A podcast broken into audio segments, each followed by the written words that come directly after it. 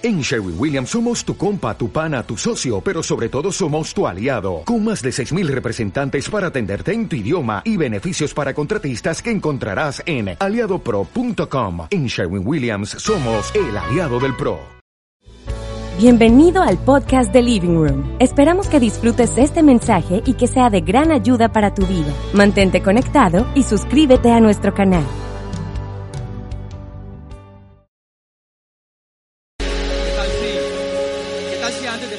No te sientes todavía, qué tal si antes de sentarte sencillamente saludas a tu padre y le dices aquí estoy papá? Salúdalo, dile ahí en tu interior, aquí estoy padre, aquí estoy yo. No puedo hacer eso por ti, pero tú sí lo puedes hacer, aquí estoy yo papá, aquí estoy. Vine porque te necesito, quiero que estés en mis pensamientos. Tienes que decirle a Dios, no, no quiero vivir con miedo de las amenazas de la vida, de lo que puede salir mal. Quiero que cambies esos pensamientos por la convicción de lo que va a salir bien porque tú estás conmigo. Quita esos miedos que no me dejan, que no me dejan ser feliz. Quítalos, quítalos y reemplázalos por una convicción fuerte que tú estás conmigo, Señor. Te necesito en mis negocios. Dame sabiduría en mis negocios. Abre puertas en mis negocios. Abre camino en mis negocios. Te necesito en mi familia, en la crianza de mis hijos. Dame sabiduría. Y donde yo no estoy, Señor, haz lo que solo tú puedes hacer, Señor. Te necesito en mi salud. Manténme sano, lleno de vigor, de vitalidad, con claridad mental, Señor. Necesito en todas las áreas de mi vida, Señor. Y manténme animado, Señor, de tu mano animado, Señor, viviendo el destino que tú me llamaste a vivir. Te doy gracias por estar aquí. Háblame, Señor. No permitas que esto sea una experiencia religiosa, sino que sea contundente tu presencia esta mañana en este lugar, Señor. Y tu palabra y tu instrucción, Señor. En el nombre de Jesús. Amén. Dale un súper aplauso a Dios para empezar esta mañana.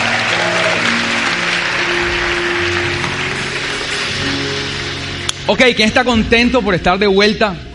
Hey, hay algunos que tengo que decirles feliz año. Hay algunos que tengo que decir. Pero ustedes saben que mucha gente, cuando estábamos en el colegio, después de carnavales sí es en serio. ¿Recuerdan eso? Ahora sí, ahora sí empezó el año. Entonces, algunos hay que decirle, feliz año. Feliz año. Empezamos con toda. Me disfruté mucho eh, los mensajes de Lucas, de Sebastián, de Pipe. Y quiero aportarle esta mañana a esta nueva temporada en la que estamos, que se llama Otras Esferas. Y sabes, creo que para ir a otras esferas es muy importante que tú puedas romper tus límites. Es muy importante que tú puedas romper tu techo. No vas a poder ir a otras esferas si tú no rompes tus límites, si no rompes tu techo. Por eso el mensaje que traje para ti esta mañana se llama rompe tu techo. Rompe tu techo. Y sabes, estaba pensando que en estos días está en Plaza del Parque, para los que nos ven en nuestra transmisión online, un saludo primero. Eh, plaza del Parque es como un centro comercial, como una gran plaza de comidas. Es como un centro comercial, pero solo hay restaurantes para comer. Y entonces estaba ahí en Plaza del Parque comiendo mi almuerzo, porque yo trabajo muy cerca de Plaza del Parque, y Plaza del Parque es como mi lugar de almuerzos de trabajo. Si tú algún día me vas a invitar a comer, no me invites a Plaza del Parque, porque para mí Plaza del Parque es trabajo. Entonces ya yo sé que venden en cada restaurante, ya yo sé que me como en cada restaurante, porque ese es el sitio donde yo voy a almorzar, normalmente por asuntos de trabajo, tengo una reunión, en fin. Pero este día en particular, que fue hace como dos semanas, no sé, creo que, no lo recuerdo bien, pero creo que me dejaron plantado. O sea, creo que la cita que tenía no llegó. Y terminé solo y es horrible comer solo, siento que no, no, me gusta comer solo, estaba comiendo solo.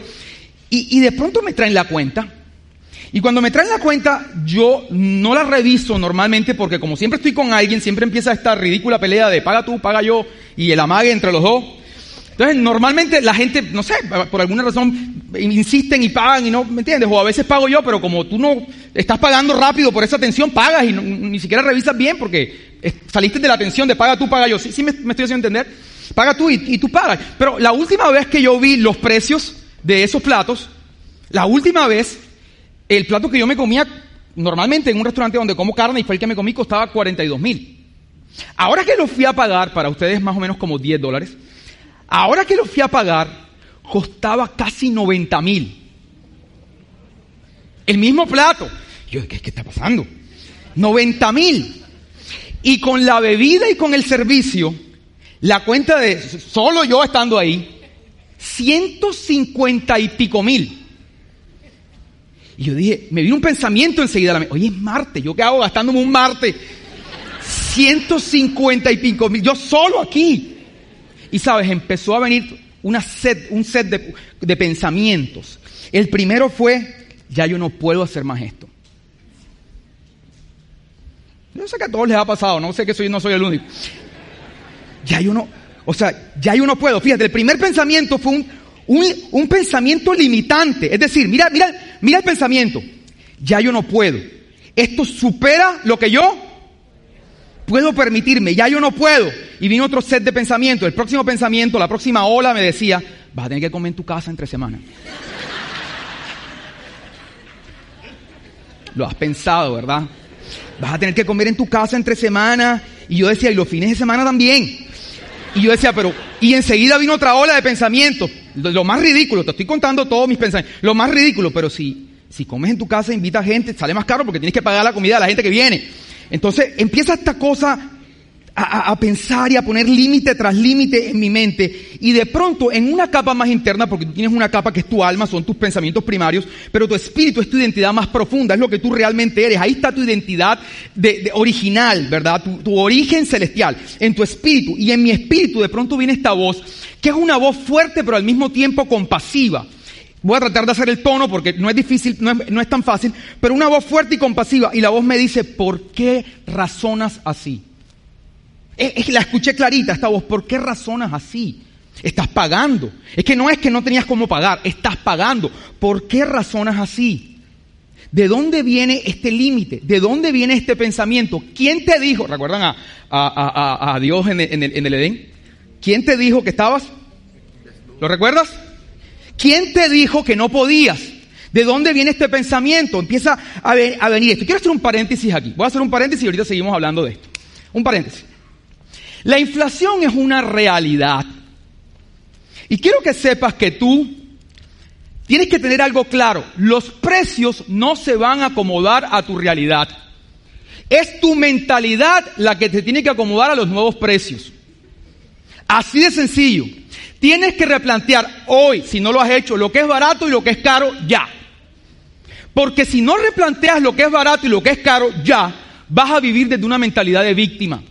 Creyendo que hay una conspiración para sacarte el dinero de los bolsillos. No importa cuánto dinero tengas. Para la muestra un botón, ahí está Cardi B, esta cantante neoyorquina, que tiene un patrimonio de 80 millones de dólares y se estaba quejando por el precio de la lechuga. Por favor. Entonces no tiene que ver con dinero, tiene que ver con mentalidad. Si tú no replanteas ya, ya, te haces la idea que ya los jeans no valen 100 mil, quienes han ido a comprar jeans, valen 380 mil pesos. Si no te haces la idea que ya los jeans no valen 140 mil, sino que valen 380. Si no te haces idea, la idea que, que lo que es barato ya cambió y replanteas lo que es barato y lo que es caro, vas a vivir desde una mentalidad de carencia, de una mentalidad de víctima que no te va a dejar avanzar. Te lo voy a poner en unos términos más gráficos. Imagínate que llegas a tu casa y, la casa donde tú vives, porque este es el mundo donde tú vives, Barranquilla es la ciudad donde tú vives, esto además, el tema de la inflación es, es, es mundial. Y Barranquilla es donde tú vives, y esos restaurantes es donde tú vives. Ahora, imagínate que tú llegas a tu casa, y tu casa cuando entras a ella, se redujo el techo dos metros. Tú llegas y encuentras ahora tu casa dos metros más bajito el techo. ¿Estamos claros? Tienes dos opciones. O empiezas a cocinar encorvado y a coger todo encorvado y decides vivir la vida encorvado y tomando todo y saludas a tus hijos y haces el desayuno encorvado o te ir, te levantas, te ríes, ¿cómo se dice? Sí, pero no sé, no sé conjugarlo. Bueno, en fin, no lo voy a aprender aquí ahora.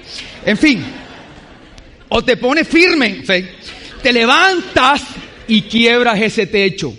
Y el Señor te trajo aquí este día a decirte, no vivas tu vida jorobado, no eches hacia atrás. Ya habías ganado un trecho, ya habías superado unos complejos. Ya habías avanzado, ya tenías una mentalidad, ya habías conquistado cosas. No, no retrocedas. No retrocedas en tu manera de ver la vida, en tu manera de verte a ti mismo. Levántate y quiebra ese techo. Es como, ¿recuerdan este juego que, algunos jugábamos, que ponían como un, una vara y tú empezabas a bailar debajo de la vara? ¿Recuerdas? es como que ya tú habías conquistado algo, ya, ya lo habías conquistado y de pronto eh, eh, te, te, la bajaron más. Quiebra esa vara, métele una patada.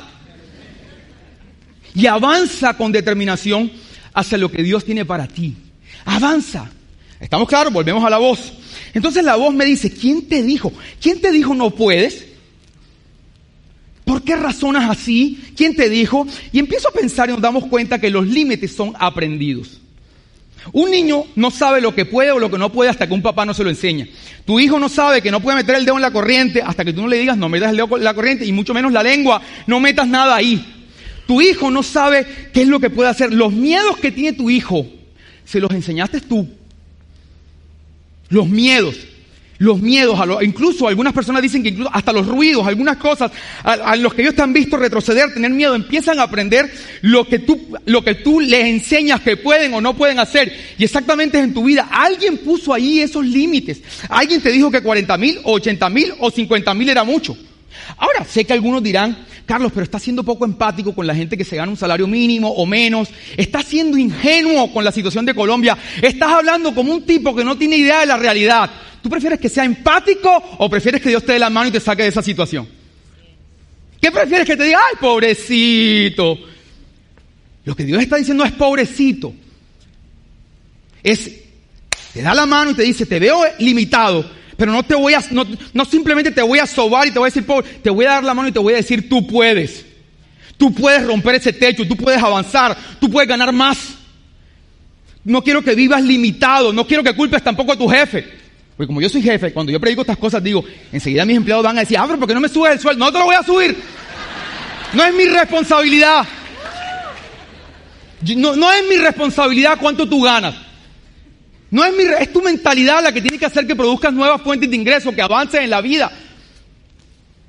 No siempre tienes que culpar a otro de lo que te ocurre o de lo que te pasa. Tienes que tener en cuenta que Dios está de tu lado y te está invitando a darte la mano. ¿De dónde viene este pensamiento? Te lo enseñaron. Porque todo el tiempo estamos escuchando cosas que nos ponen límites. Si ya cumpliste 40 años, ya no te puedes casar. Si ya cumpliste 40 años, quizás ya no vas a poder tener hijos. Emprender a esta edad. No, ya emprender a esta edad ya no deberías. Esa enfermedad es difícil, difícil que superes esa enfermedad. Ese divorcio, difícil superarlo. Y empiezas a escuchar y ahora los noticieros venden esta idea de estamos mal. Pon un noticiero, entra a Twitter, pon un noticiero y todo el mundo, estamos mal, los precios, la lista de los útiles inútiles, eso es típico. ¿Lo han visto? Para, para, meterte una idea de que los útiles están caros, para meterte una idea que tú no puedes pagar, que tú no puedes. El noticiero todo el tiempo, tú escuchas cualquier emisora y están haciendo chistes chistes de la economía. Pero chistes, y detrás del chiste es, estamos mal. Estamos mal, estamos mal. Y tú empiezas a establecer límites. Porque te repito, no se, eh, no, se trata de un tema de dinero, se trata de un tema de límites que están en tu mente. Y empiezas a establecer límites. Cuando yo estaba pequeño, y aquí fue donde el Señor me fue llevando hacia mi pasado, ¿dónde vino esa voz? ¿Dónde vino esa voz? ¿Dónde empezó la construcción de esa voz? Por eso que a veces tú dirás, ¿y en qué momento tú tienes estas conversaciones? Cuando tú me preguntas, ¿pero por qué no hablas? Estoy hablando, solo que no contigo. Entonces, ella siempre me dice, pero tú no hablas. Mi amor, estoy hablando, solo que aquí adentro. Entonces, en medio de eso, empieza esta voz y, y este padre a revelarme. Y me acuerdo que cuando yo estaba pequeño, nosotros no teníamos recursos económicos, realmente teníamos muchas dificultades. Y yo recuerdo que mi mamá hacía transporte escolar. Teníamos un carro bastante viejito con el, que mi mamá hacía transporte escolar. Entonces, a eso de los 13, 14 años me empezaron a prestar el carro por primera vez. Mi mamá tenía un límite mental. Su límite era, yo no puedo pagar un parqueadero, no teníamos parqueadero en la casa, yo tengo que guardar el carro en un lugar que sea gratis. Entonces mi mamá, como tenía ese límite mental, caminaba cinco cuadras a buscar el carro, luego lo parqueaba en la casa de mi abuelita cinco cuadras a distancia y se venía caminando cinco cuadras. Como a los 13, 14 años a mí me empiezan a prestar el carro. Entonces yo, la primera vez lo salgo, ¿verdad? ¿Sabes? Cuando uno está adolescente, que sale en el carro y da una vueltica y mira a ver, buscando, buscando la mala hora, estaba por ahí. Y cuando regreso, yo digo, oye, pero ¿qué sentido tiene andar en carro si luego me tengo que caminar cinco cuadras? Para eso no salgo. Y entonces yo recuerdo que ese día, curiosamente, mi mamá estaba donde mi abuela, yo llegué a parquear el carro y nos vamos los dos juntos caminando. Y cuando nos vamos los dos juntos caminando, yo le digo, mami, yo voy a, pagar un parqueadero para no tener que, que, que, que tirarme esta caminada todos los, todos los días, coge el carro y camina. Y mamá me dice, tú no puedes. Tú no puedes. Tú no puedes hacer eso, hijo. Tú no puedes hacer eso. Nosotros somos pobres. Nosotros somos pobres. Y fíjate cómo una limitación empieza a convertirse en tu identidad. Cuando tú pasas mucho tiempo en un lugar hostil, donde siempre están hablando negativamente, donde hay adicción, donde la gente, incluso gente de tu sangre, está hablando de forma negativa, tus papás, hay una atmósfera de preocupación constante todo el tiempo escuchando que estamos mal, que estamos mal, que es culpa del gobierno, que todo va en peor, que la cosa se va a poner. Y tú estás en ese ambiente, llega un momento en que se vuelve tu identidad, y ya no solamente son límites, es lo que tú eres. Ya no es pensamientos, ahora quedaste lisiado en tu identidad. Y por eso la Biblia, cuando habla de algunas personas que están lisiadas, no las llama por el nombre. Tú te das cuenta que se habla de Jairo, Jairo es Jairo, María es María, Marta es Marta, pero cuando se va a hablar de gente lisiada se dice cojo, y había un tipo lisiado, y había un ciego, y había un tipo endemoniado, y había un niño endemoniado. No se llama por el nombre a estos lisiados porque su limitación se había vuelto su identidad. Y el Señor te está diciendo, si has pasado demasiado tiempo en un lugar hostil, si has pasado demasiado tiempo escuchando a tus papás, a tus tíos, el noticiero, eh, quizás en la universidad donde estudiaste tus compañeros, quizás tus amistades, has pasado demasiado tiempo escuchando una mentira, sabes, tienes que quebrar esa mentira y decir, eso no es lo que yo soy, yo soy lo que mi padre dice que yo soy. Y la Biblia cuenta la historia de un lisiado. Y este lisiado era una persona que estaba paralítica. Dice la palabra que Jesús acababa, lo vas a ver ahí en Marcos 2, Jesús acababa de llegar a Capernaum. Y cuando Jesús llega a Capernaum, entra en una casa, algunos teólogos dicen que era la casa de Pedro. Y Jesús estaba ahí predicando en la casa de Pedro. Y empieza una multitud a llenar ese lugar de una forma tan exponencial que la gente no cabía y ya la puerta estaba completamente tapada. No había manera de entrar a ese lugar. Pasa lo que nos pasa aquí a las 11 de la mañana, siempre quedan 100, 150 personas por fuera. Y no para venirme a ver la cara mía o venirse a ver a Melanie o a Lucas. La gente se agolpa a venir a estar en el lugar donde reconocen que está la presencia de Dios. Y Jesús estaba predicando la palabra, pero además él era la palabra. Él estaba predicando la palabra, pero además él era. Y mientras predicaba la palabra había un ambiente de expectativa. Porque escúchame, la palabra de Dios es el mismo Dios. Y cuando yo predico la palabra de Dios, no son palabras bonitas. Es una palabra, es un fonema que tiene una vibración. Esta palabra vibra. Este sonido vibra de una forma que tiene la capacidad de cambiar tu composición celular. Como decía Lucas, los milagros no son más que esta vibración del mundo eterno produciendo cambios en el mundo presente, del mundo eterno produciendo cambios en la esfera de, de, los sentidos. Y estas vibraciones cambian tus células, pueden sanar el cáncer. Estas vibraciones tienen el potencial de despertar tus negocios. Estas vibraciones, mientras las escuchas, incluso están produciendo cosas en el mundo exterior fuera de aquí. Y esa gente estaba emocionada porque habían visto cómo esta palabra sanaba a los enfermos y estaban golpados. Ahora hay un paralítico que, que llega con sus amigos y se da cuenta que el lugar está lleno de gente y no pueden entrar. Y entonces estos cuatro amigos deciden romper el techo. ¿Y el mensaje de hoy se llama? Y dicen, vamos para adentro. Entonces cogen al muchacho, lo montan en el techo. Imagínate toda esa odisea. Lo montan en el techo quitan las láminas de ternillo, no sé de qué que había en ese techo, lo desbaratan y meten al sujeto por ahí.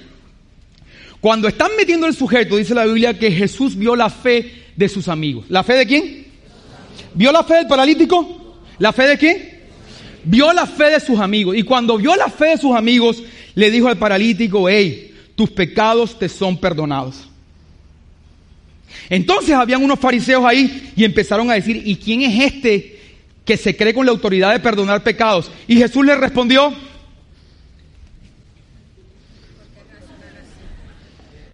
hey, en conexión. ¿Por qué razonan así? La misma voz que yo escuché. ¿Por qué razonan así? ¿Por qué razonan así? Viene esta voz. ¿Por qué están pensando de esta manera? ¿Por qué tienen esta limitación acerca de lo que yo puedo hacer? ¿Qué es más fácil decirle a este hombre, toma tu camillo y anda, o tus pecados te son perdonados? Y entonces Jesús dice, el Hijo del Hombre que está en la tierra tiene toda autoridad. Repite conmigo, toda autoridad. toda autoridad para perdonar pecados. Y a ti te digo, toma tu cabilla, levántate y anda. Y este sujeto tomó su cabilla, se levantó y caminó y empezó a bailar y había tal alegría. Y después la palabra cierra diciendo, nunca se vio algo sin igual o de esta forma en Capernaum.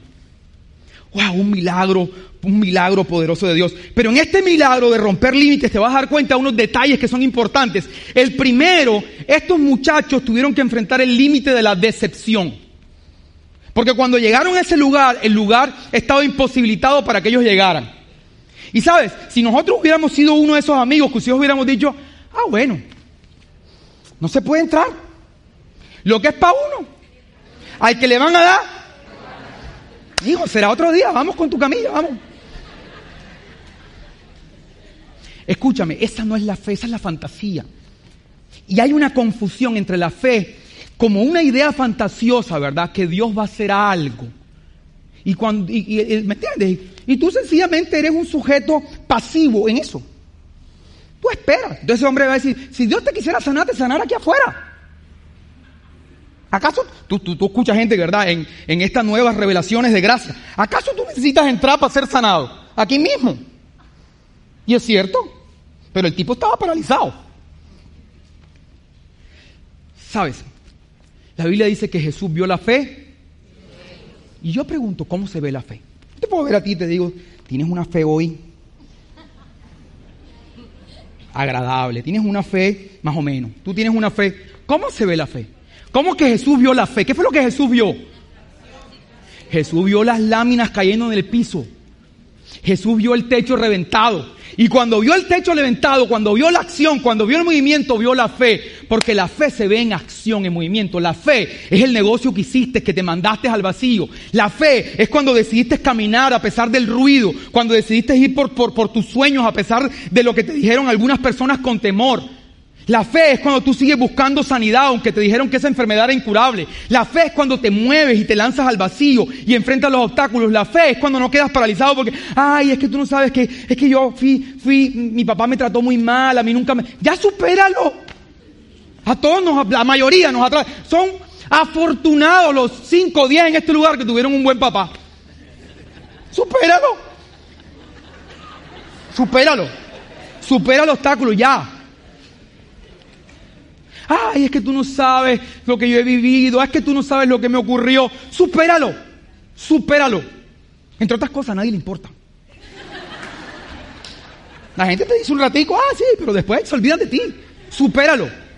Y entonces esta gente superó el límite de sus excusas, superó el límite de, de, de, la condición de que eso estaba, y decidieron por encima de eso moverse, ir a hacer lo que tenían que hacer.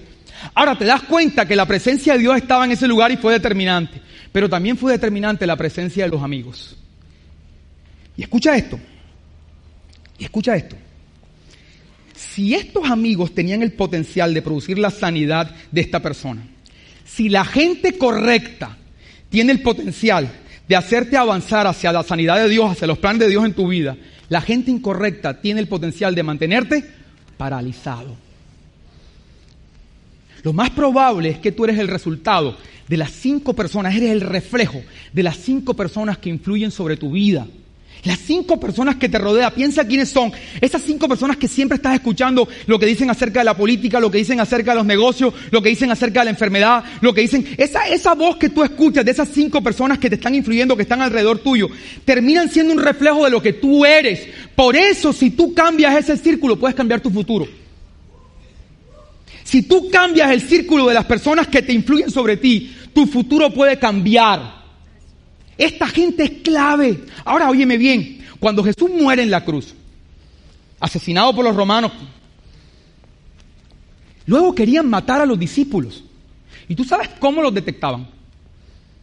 ¿Alguien que me diga? Por cómo hablaban. Si lees las escrituras, te vas a encontrar que decían, ellos hablan como Jesús. Ellos se mueven como Jesús. Ya tenían hasta los ademanes. Ustedes no se dan cuenta que algunos predicadores cuando están montados aquí se encorvan un poquito como yo me encorvo cuando voy a enseñar. ¿Se han dado cuenta? Vas a ver a Pipe que se ve una cosa porque con una vara así, palo de mango así. Hablan como, Hablaban, se movían, se expresaban como Jesús, tenían la fe de Cristo, tenían la se movían como Él. Y la gente los detectaba, no por, por, porque era Pedro, porque era Juan, no sabían quién era Pedro, quién era Juan. Ellos eran romanos, para los romanos ellos eran unos losers, no tenían ni idea, Juan, Pedro, no sabían de eso. Ellos solo sabían porque vieron a Jesús y dijeron, esta gente se parece. Hay una cosa en psicología que se llama la ley de grupo. Y escúchame esto.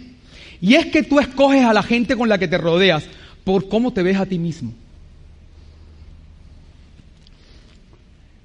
Por eso es que los chismosos andan con chismosos. Los fracasados andan con fracasados. Los perdedores andan con perdedores.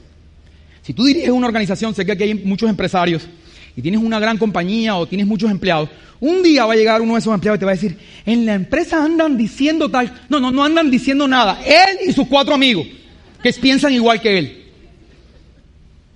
Todo el tiempo me pasa en living room. No, es que andan diciendo, yo enseguida digo, andan diciendo, andan diciendo tú y tus tres amigos. Por esta, esto que se llama ley de grupo. Ley de grupo. Tú andas con la gente con la que, de, acuerdo a cómo te ves a ti mismo. Y esto es clave y determinante. Escúchame. Porque para ir a otras esferas tienes que entender cómo se manifiestan estas otras esferas. Estas no son palabras bonitas. Ay, Carlos dijo que está el año de las otras esferas y ya. No para ir a otras esferas tienes que entender cómo cómo se manifiesta, cómo opera nuestro Padre. Y las bendiciones más importantes que vas a recibir en tu vida van a venir encapsuladas en personas que vas a conocer. Personas, sea tu esposo, sea tu esposa, sea un inversionista, sea un médico, sea un tratamiento a través de una persona, sea un algoritmo, sea una propuesta, es gente que va a aparecer en tu vida. Pero si tú tienes una limitación a nivel de la gente, tú vas a decir, yo solo puedo relacionarme con este tipo de gente. Y estoy impedido. No puedo comprar sino jeans hasta 100 mil. Los de 400 mil son muy caros. No puedo comprar almuerzos sino hasta 40 mil. Porque los de 80 mil no puedo, tengo que comer en la casa. Y no puedo relacionarme sino con esta gente. Aquella, no, no, hay un límite. Aquella me va a rechazar. Aquella es demasiado para mí. Eso es otro estrato. Esas son otras esferas. Eso es otro nivel. Sí, justo ahí donde Dios te quiere llevar. A otras esferas, a otra gente, pero hasta que no quiebres el límite en tu mente de la gente a la cual puedes rodearte, relacionarte, no vas a poder alcanzar estas otras esferas y ver la gente como tienes que verla. Necesitas dejar de andar con gallinas si quieres ser un águila. Y lo peor es que muchas veces te aferras a personas, te aferras tanto a esas personas, que no puedes darle paso a la gente nueva que viene a tu vida. Y quiero decir esto en esta reunión, no sé si en las demás lo diga, pero siento decirle en esto. Rápidamente, ya voy a cerrar. En la Biblia hay, hay una historia de otro paralítico, igualito. Y ese paralítico está en un estanque que se llama el estanque de Bethesda. ¿Recuerdan la historia? Véanse de Chosen, increíble. Y supuestamente, según la cultura pagana, como enseña de Chosen, según la cultura pagana, eh, él estaba parado como en un estanque, tenía 38 años de estar viviendo ahí, porque supuestamente habían unas aguas que un ángel movía, y si uno de estos enfermos entraba al agua, cuando el agua se estaba moviendo por el ángel quedaba sano. Y así como Jesús tiene un encuentro con este hombre y lo sana instantáneamente, Jesús va donde este otro hombre. Este hombre no vino a Jesús, sino que Jesús y cuando llega y lo ve, le pregunta, ¿tú quieres ser sanado? Y uno dice, pero Jesús va a hacer esa pregunta tan ridícula. No tiene 38 años ahí. ¿Tú crees que la pregunta de Jesús no fue intencionada? Porque hay dos tipos de amigos. Hay unos amigos que te van a sobar y son buenos. Son buenos. Toda esa gente que estaba en el estanque, que te va a decir, te entiendo, te entiendo. Yo también me siento así. Te entiendo, ganamos muy poco los dos, te entiendo, te entiendo. Te entiendo, te entiendo. Te, pusieron, te fueron infiel, a mí también me han sido infiel. Te entiendo. Te entiendo, te entiendo. Y te soban. Estás deprimido. Te entiendo. Hoy es muy importante validar las emociones. Te entiendo. Te entiendo. Tienes ansiedad. Te entiendo. Y tú dices, ah, ¿cuánto me aman? Yo me siento, contigo me siento chévere. Porque tú, ¿me entiendes? Y hay gente que quiere estar así. 38, 39 años, 40 años. ¿Me entiendes? No, Carlos, no hables, del, no hables de que los, los jeans 400 mil, porque cuando alguien te escucha hablando de los jeans de 400 mil, van a decir, lo que pasa es que ese es un pelado iluso que cree que todo el mundo gana como él y te vas a ofender. Hay gente que está ofendida. Ahorita que escriben por, por Instagram, es que, es que tú no entiendes, es que él habla como un ignorante porque no sabe cuánto pagan en Colombia. No, no, no, no, no. Si quieres te digo, te entiendo, te entiendo, papi, te entiendo. Te entiendo.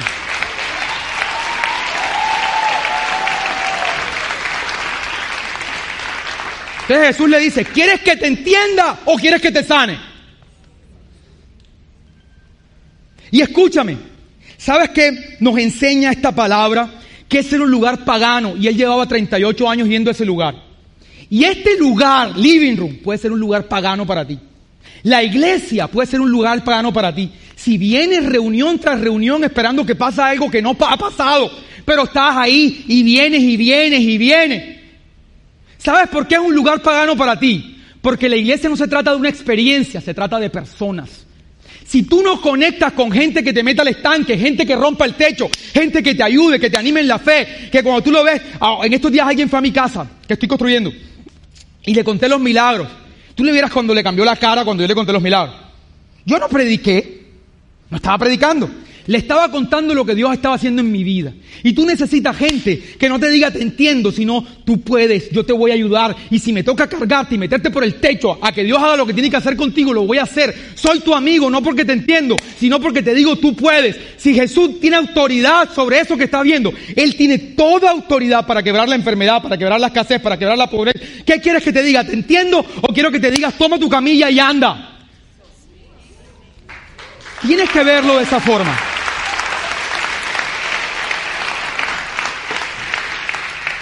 Por favor, únete a un grupo de personas. De lo contrario, esta es una tradición pagana. No hay más nada que vienes aquí a santificar la fiesta. O no, no, no, hasta allá no llego. Llegas aquí a... Necesitas, la iglesia se trata de, la congregación, no se trata de unas canciones y un mensaje. La congregación se trata de un grupo de amigos con los que tú vives la vida, que te cargan cuando te sientes mal, te llevan. No es un grupo de amigos que siempre están demandando de ti, porque hay gente que vive la vida, siempre dando, dando, dando, y estás quemado, porque te crees el salvador del mundo, y le das a tu mamá, le das a tu papá, le das a tus amigos, le das a todo el mundo, siempre das, das y no recibes. Y necesitas un grupo donde puedas dar, pero también donde puedas recibir. Necesitas estar en ambientes donde el dinero fluya de una forma que sea normal para ti. Donde la gente cuando pague no esté como que, ¿entiendes? No esté como que, mejor comemos en la casa. No, necesitas un ambiente donde el dinero sea normal, donde esta gente haya quebrado esos límites, para que en tu mundo interno seas impactado por la realidad del cielo y no por los temores de tus pensamientos. Y ya con esto cierro, tenía más cosas que decir, pero hasta aquí llegamos. ¿Sabes qué? Jesús tiene toda autoridad para abrir camino en tu vida. No sé con qué viniste, con qué parálisis, de qué tipo, pero tú lograste entrar como, como, como algunas de esas personas porque otros se quedaron afuera. Tú lograste entrar. Y tú sabes que cuando bajaron ese tipo, la gente no decía, ay, pobrecito. ¿Qué crees que decía la gente? Esto se va a descontrolar. ¿O tú crees que la gente decía, ay, pobrecito, no puede caminar, te entiendo? Sabían que Cristo estaba ahí. La gente decía, es, agárrate.